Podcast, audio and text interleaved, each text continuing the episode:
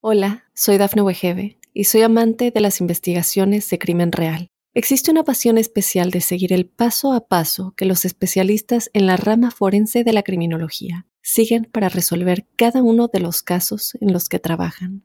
Si tú, como yo, eres una de las personas que encuentran fascinante escuchar este tipo de investigaciones, te invito a escuchar el podcast Trazos Criminales con la experta en perfilación criminal, Laura Quiñones Orquiza en tu plataforma de audio favorita. Óyenos audio. Advertencia. El siguiente episodio tiene contenido que puede molestar la sensibilidad de algunas personas. Bienvenidos a Pasión que Mata. Un mal presentimiento. Una pareja de recién casados. Una luna de miel soñada. Y una muerte bajo sospecha. Esto es Pasión que Mata, una producción original de Óyenos Audio, en donde analizamos los asesinatos más terribles, las historias de celos, engaño, abandono y ambición que llevaron hasta la locura a sus protagonistas. En el episodio de hoy hablaremos de Tina Watson, una joven extrañamente ahogada. Soy Fabián Carabajal. Bienvenidos.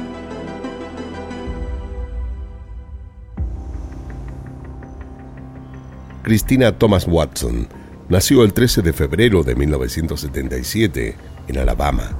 Era hija adoptiva de Tommy y Glenda Watson, una niña sumamente afectuosa que jamás le dio mayores problemas a sus padres, bueno, salvo algunos disgustos de salud que le afectaron a eso de sus tres o cuatro años producto de unas cardiopatías.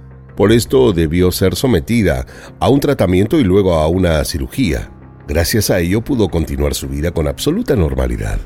Siempre le fue bien en los estudios. Su comportamiento era el de una niña responsable.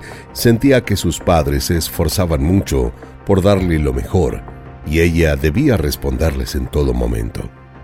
Una vez finalizada la escuela secundaria, Tina asistió a la Universidad de Alabama en Birmingham para llevar adelante los estudios de contaduría, además de trabajar en forma paralela con el objetivo de colaborar con sus padres.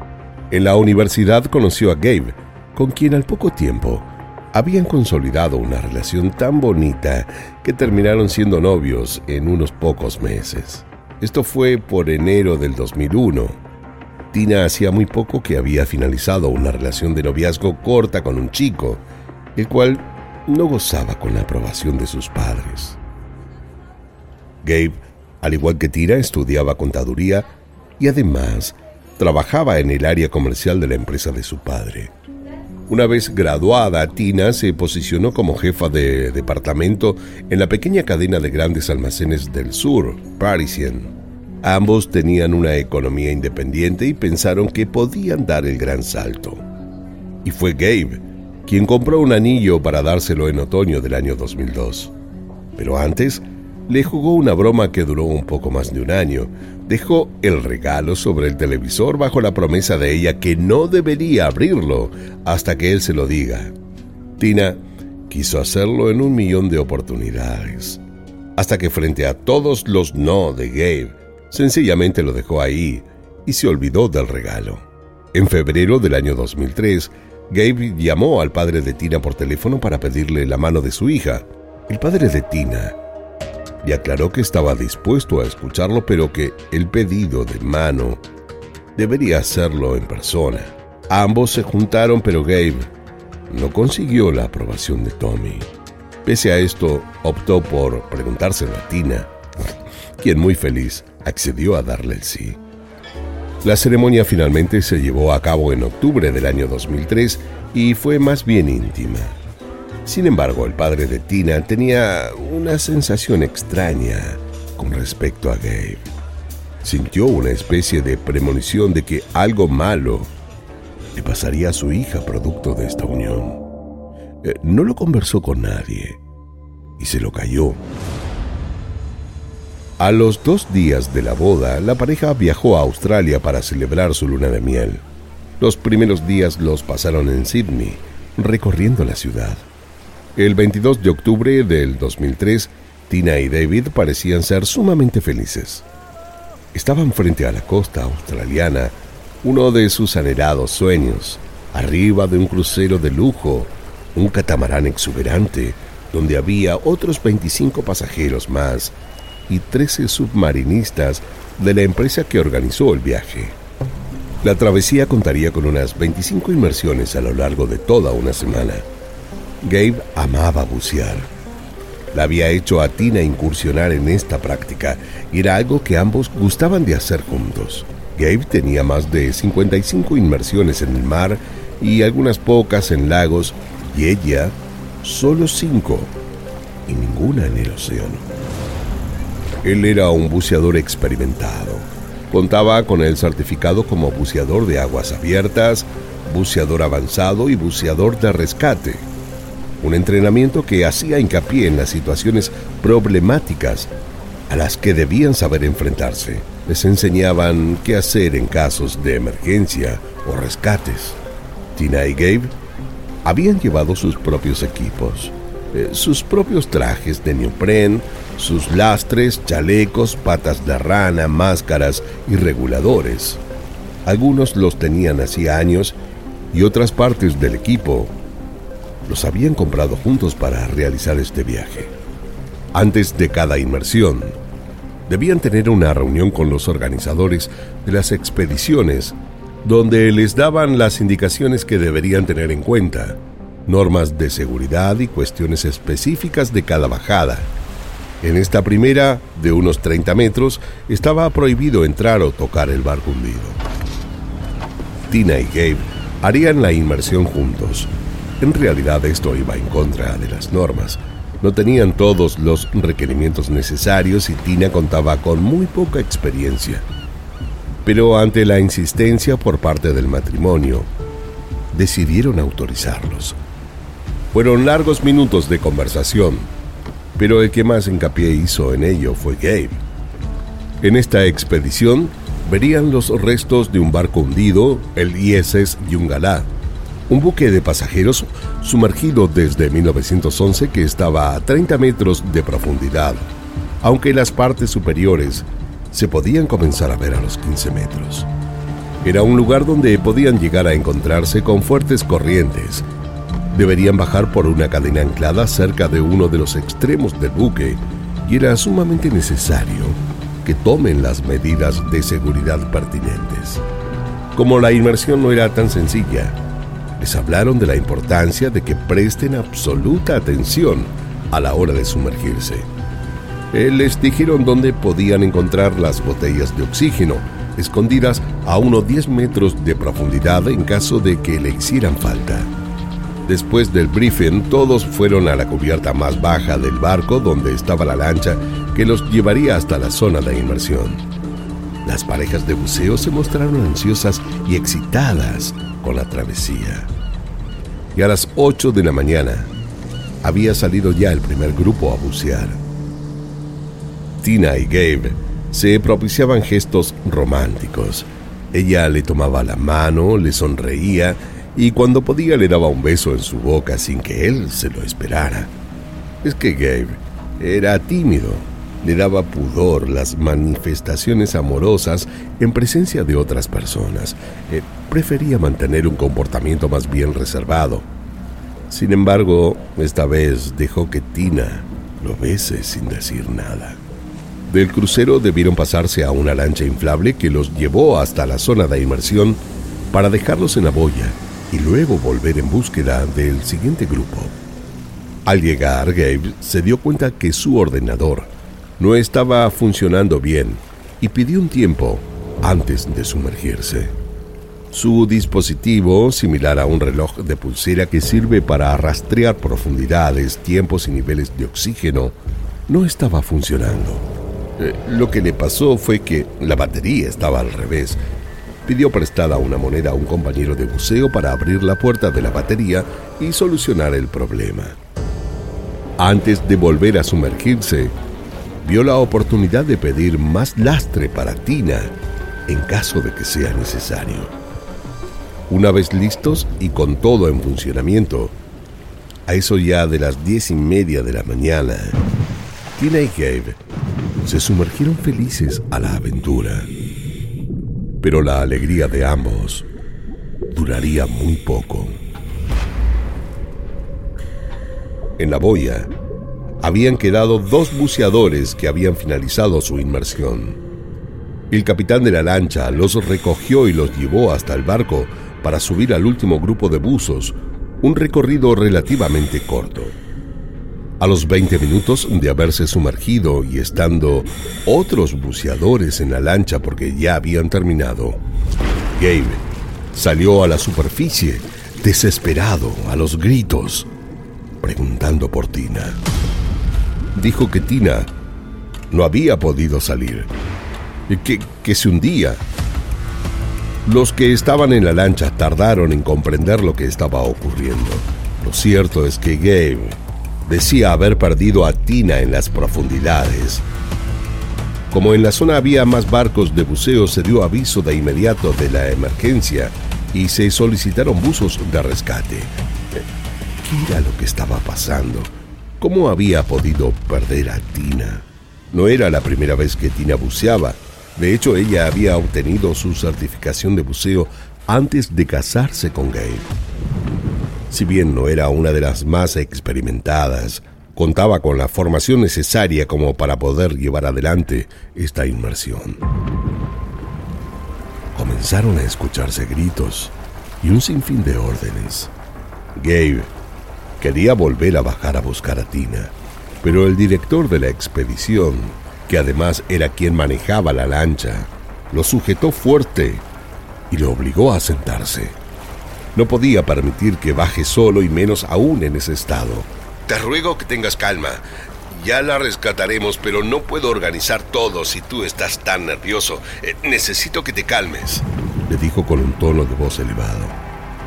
Una vez dicho esto, tomó la radio y dio aviso a prefectura. Además, pidió a los rescatistas que se preparen.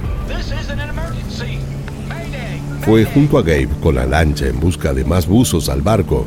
Los que estaban en las cercanías comenzaron con las tareas de rescate pertenecían a otro buque que estaba en la zona, el Jazz 2, al que ya le habían dado aviso de la situación. Gabe, en la lancha, se mostró sumamente extraño. Se quejaba de un fuerte dolor de cabeza, hablaba de cosas sin relevancia y hasta con ciertas incoherencias, como si no estuviera comprendiendo la gravedad de la situación, o más bien, estuviese atravesando un shock postraumático. Los rescatistas del Jazz 2 continuaron con las tareas de búsqueda.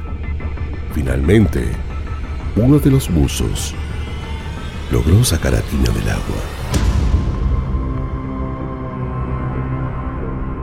La encontró inerte en el fondo. De su regulador no salían burbujas. Le soltó el lastre, le infló el chaleco y subió con ella tan rápido como pudo. Una vez en la superficie, apoyó a Tina sobre la lancha y la llevó hasta el Jazz 2, donde comenzaron con las tareas de reanimación. Inmediatamente, dieron aviso a prefectura de la situación y solicitaron el apoyo de un helicóptero con el objetivo de poder trasladar a Tina al hospital más cercano. Pero el helicóptero de rescate se hallaba en otra emergencia. Eh, no alcanzaría a llegar a tiempo y la orden que les dieron fue Ustedes deben realizar las tareas de reanimación. Le hicieron presiones en el pecho y respiración boca a boca durante más de 40 minutos, en forma continua y casi sin descanso. Pese a todo, tuvieron que declarar la muerta. Tina nunca reaccionó. No había nada más que hacer. Eh, le quitaron el equipo de buceo y lo llevaron al buque mientras otros buzos fueron a rescatar el lastre que había quedado en el fondo del mar. Sería muy necesario para el peritaje. Al recogerlo se dieron cuenta que algo no estaba bien. Tina tenía un lastre de más de 10 kilos, absolutamente pesado para su cuerpo, unos 6 kilos más de los necesarios. ¿Cómo podía haber ocurrido semejante error? Cuando regresaron los buzos con Tina muerta al barco, les solicitaron a todos los pasajeros que permanezcan en sus camarotes. Necesitaban acomodar el cuerpo. En la habitación la colocaron dentro de una bolsa plástica. Gabe pidió verla. La tripulación a cargo dudó que fuera conveniente, pero finalmente le dieron acceso.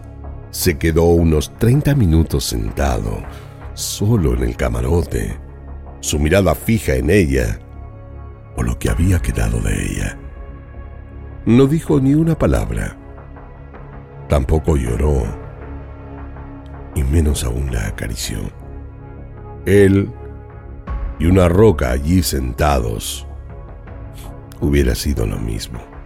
Sin embargo, por su cabeza circularon un sinfín de imágenes, eh, de cosas vividas que serían de ahora y para siempre tan solo un recuerdo. Eh, ¿Cómo se despide a quien se ama? ¿Realmente Gabe amaba a Tina? La vida, un constante cambio. Gabe y Tina, que habían logrado las miradas amorosas de todos por ser la única pareja de recién casados, pasaron a ser observados con muchísima tristeza. Todos los pasajeros estaban consternados y Gay parecía no comprender del todo que Tina había muerto. Había quedado viudo a tan solo 11 días de haberse casado. Mantuvo su mirada perdida hasta que el barco llegó al puerto. Él debería haber sido capaz de notar los niveles de estrés de Tina y traerla de vuelta a la superficie de manera segura. Eh, ¿Cómo pudo haberla dejado? ¿Sería esa la pregunta que lo atormentaba?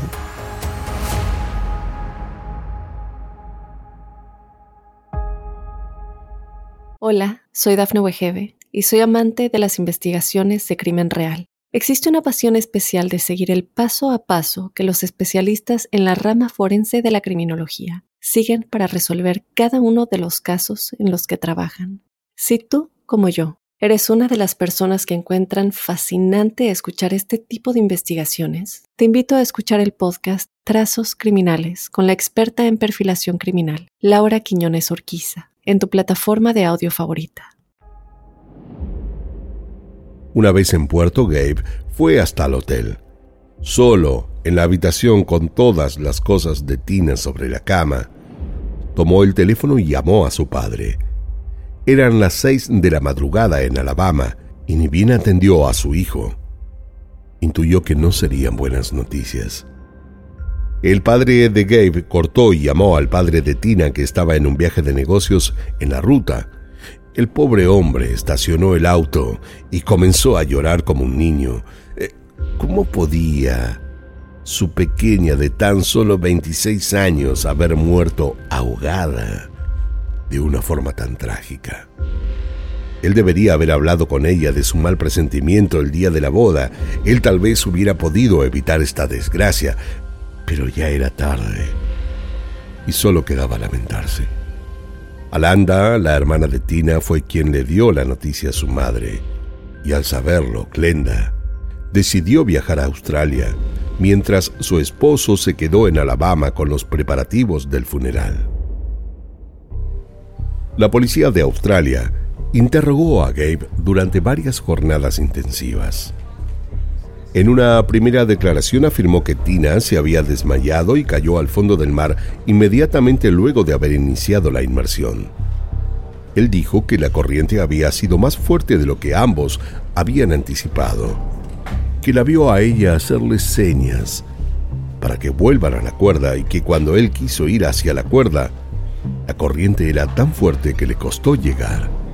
Una vez que lo logró, vio a Tina nerviosa, haciendo movimientos desesperados con sus manos. Y fue que en una de estas maniobras, le quitó a Gabe de un golpe la máscara y su regulador. Él quedó aturdido, eh, tardó unos breves segundos en reponerse y para cuando se lo volvió a colocar, Tina se estaba hundiendo con los brazos hacia adelante a una velocidad casi imposible de detener. Gabe se dio cuenta en ese mismo instante que no tenía el entrenamiento adecuado para salvarla y le pareció que lo mejor sería ir hasta la superficie en busca de ayuda, y eso fue exactamente lo que hizo. Sin embargo, las autoridades sospecharon que Gabe no estaba diciendo la verdad. Él tenía, además de varios títulos de buceo, el certificado del curso de rescate. ¿Cómo no había podido ayudar a Tina? ¿Cómo su decisión no había sido actuar inmediatamente? Todos comenzaron a sospechar si en verdad se trataba de algo planeado o accidental. Las declaraciones de Gabe comenzaron a ser contradictorias y despertaron sospechas. Gabe estaba en la mira. Dijo y se desdijo. Habló de corrientes en una primera versión de la historia y en otras ni las mencionó. Pero la corriente existió y es verdad que había aumentado. Pero según los expertos, jamás pudo tratarse de algo tan terrible como para resultar inmanejable. Gabe estaba mintiendo. En la autopsia de Tina, se reveló que tenía agua en sus pulmones. Sin embargo, no en la cantidad necesaria para ser alguien que había muerto ahogado. Lo que los peritos observaron fue que Tina, antes de tener agua en sus pulmones, había sido privada del oxígeno, lo que comúnmente se llama signos de embolia gaseosa, que les ocurre a los submarinistas cuando el aire de sus pulmones se comprime por una ascensión demasiado rápida. Las embolias de aire ocurren cuando las burbujas de aire terminan en una arteria o una vena. Así es que bloquean el flujo sanguíneo y provocan ataques cardíacos, insuficiencia respiratoria o afecciones mortales. Al bucear y tener que contener la respiración durante demasiado tiempo o dirigirse a la superficie del agua demasiado rápido puede causar la ruptura de los sacos de aire de los pulmones, lo que provoca la formación de émbolos. Y esto, concluyó el patólogo, fue lo que le provocó la muerte a Tina. Tina había muerto por ahogamiento bajo el agua. Cuando se dio inicio a una investigación más exhaustiva, las autoridades australianas se encontraron con que Gabe había regresado a los Estados Unidos. Glenda, la madre de Tina, y Gabe viajaron de regreso a los Estados Unidos en el mismo vuelo, pero casi sin dirigirse ni una sola palabra. También viajaba el cuerpo de Tina en el avión con ellos. Glenda tenía un sentimiento de profundo rechazo hacia el esposo de su hija y prefirió evitarlo. Cuando aterrizaron los problemas empeoraron. No lograron ponerse de acuerdo en cómo se llevaría adelante la ceremonia, dónde se colocarían los restos de Tina, y Tommy, el padre de Tina, fue quien terminó decidiéndolo todo, junto con su mujer, dejando a Gabe afuera. El gobierno de Australia intimó a Gabe a que regrese para seguir adelante con la investigación. Pero él se negó rotundamente a regresar para continuar declarando en las investigaciones posteriores. Claro que sí aportó pruebas a través de sus abogados a la policía de Kisland y se mostró profundamente interesado en que la verdad salga a la luz, pero sin él tener que volver a Australia. Necesitaba que su vida continúe, necesitaba imaginar la vida sin Tina, hacer el duelo y seguir, o por lo menos eso fue lo que dijo. Pero mientras él necesitaba esto, las pericias y las investigaciones continuaban y Gabe estaba más y más comprometido. Se llegó hasta sospechar de que él hubiera apagado el regulador de Tina, sosteniéndola hasta que ella se desmayara, para luego huir a la superficie. Mientras en Australia pasaba esto, Gabe, en los Estados Unidos, reclamaba el dinero que había gastado en el viaje. La querella la había iniciado contra la compañía aseguradora. Ellos desde un principio se negaron a darle el monto que él había pedido, una suma un poco superior a los 45 mil dólares, incluyendo el costo por muerte accidental, atención médica y planes interrumpidos. Sin embargo, a los meses se retractó del caso al darse cuenta que este accionar podría complicarlo en la causa que se estaba llevando en Australia. Nadie vería con buenos ojos su preocupación por hacerse del seguro de viaje a los pocos días de que Tina había fallecido. Su viaje a Australia lo postergó lo que más pudo. Gabe se resistió al pedido de extradición australiano, pero finalmente debió viajar para enfrentar el juicio que se llevó adelante en ese país el 5 de junio del año 2009.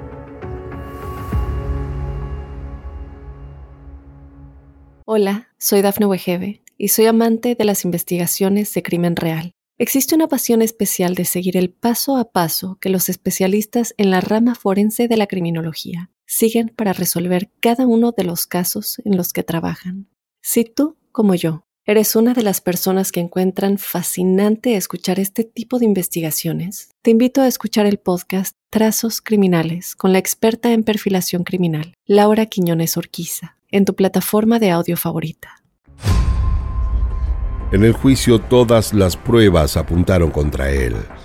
Gabe era el sospechoso de haber asesinado a Tina.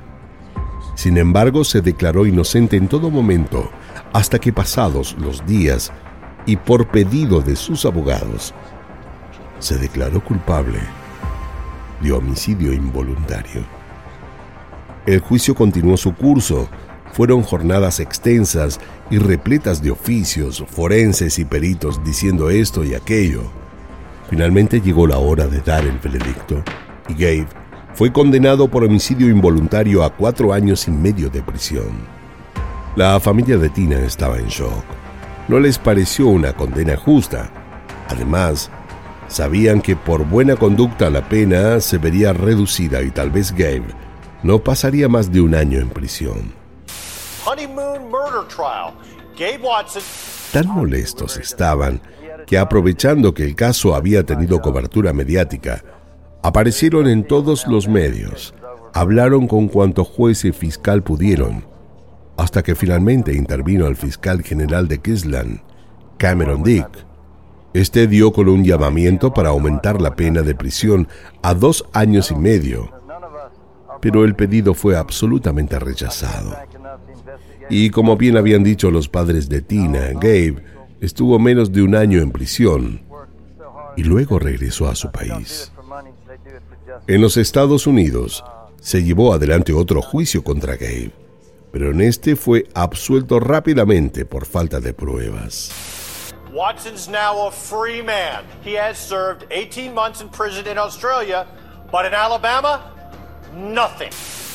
Después de la muerte de Tina, Gabe y los padres de ella se pelearon.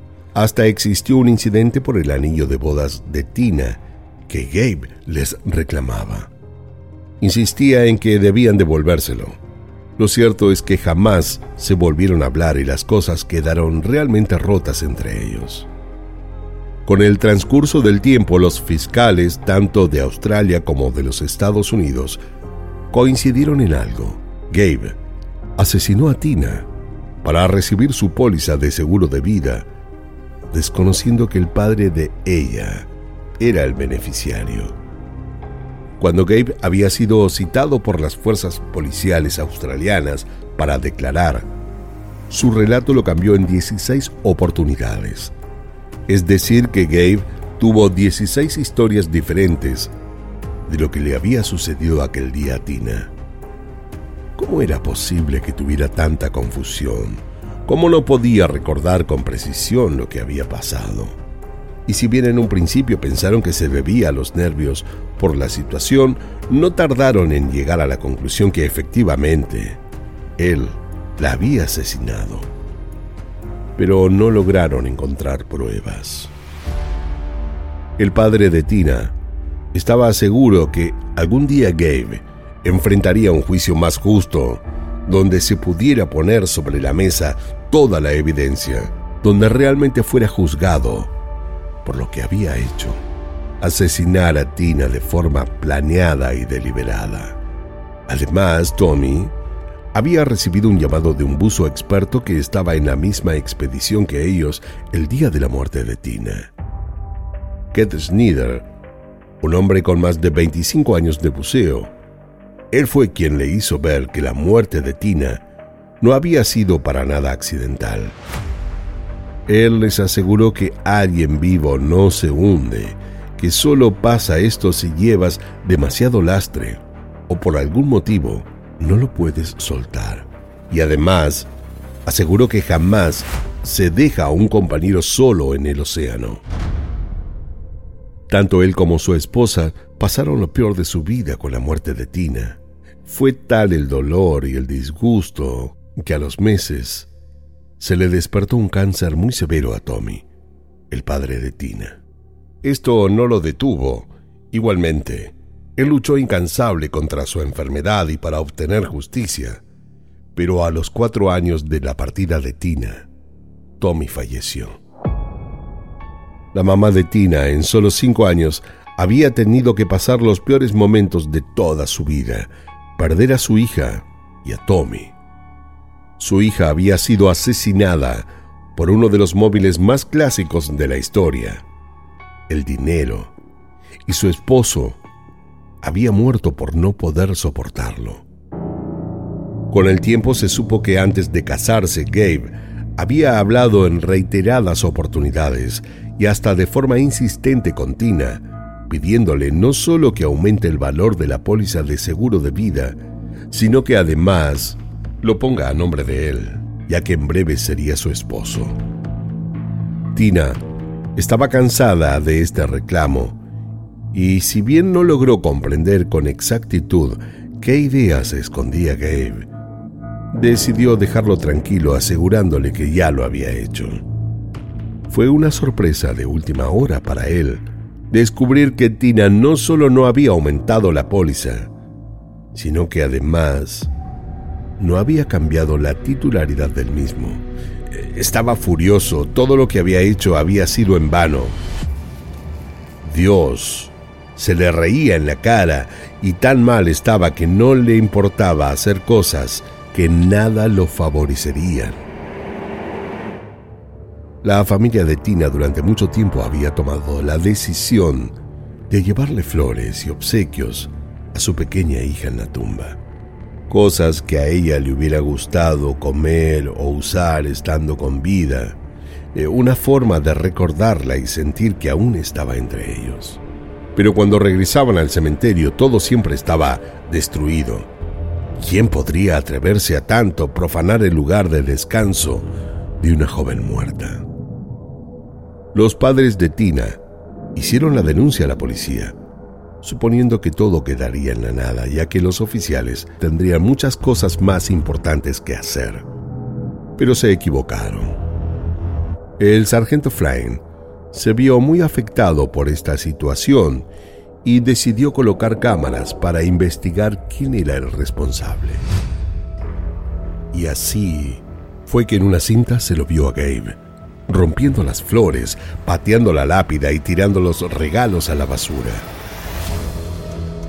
Gabe, luego de cumplir su pena, conoció a quien luego sería su nueva esposa, Kim Lewis, la familia de Tina hizo pública su indignación y desaprobación de manera inmediata. Nunca pensarías que tu hija se va para su luna de miel y su marido la asesina. Suerte en tu nuevo matrimonio, dijo la madre de Tina. Esto fue Pasión que Mata, una producción original de Óyenos Audio. No olviden suscribirse y calificarnos en todas las aplicaciones de podcast. Soy Fabián Carabajal y nos escucharemos en el próximo episodio, en donde, como siempre, descubriremos cómo la obsesión puede confundirse con amor cuando en realidad llega a ser una pasión que mata. En la narración, Fabián Carabajal. Producción ejecutiva, Daphne Wigebe. Guión y producción, Débora Montaner. Edición y montaje, Fabián Carabajal, Diego Arce. Música original, Jano Joel.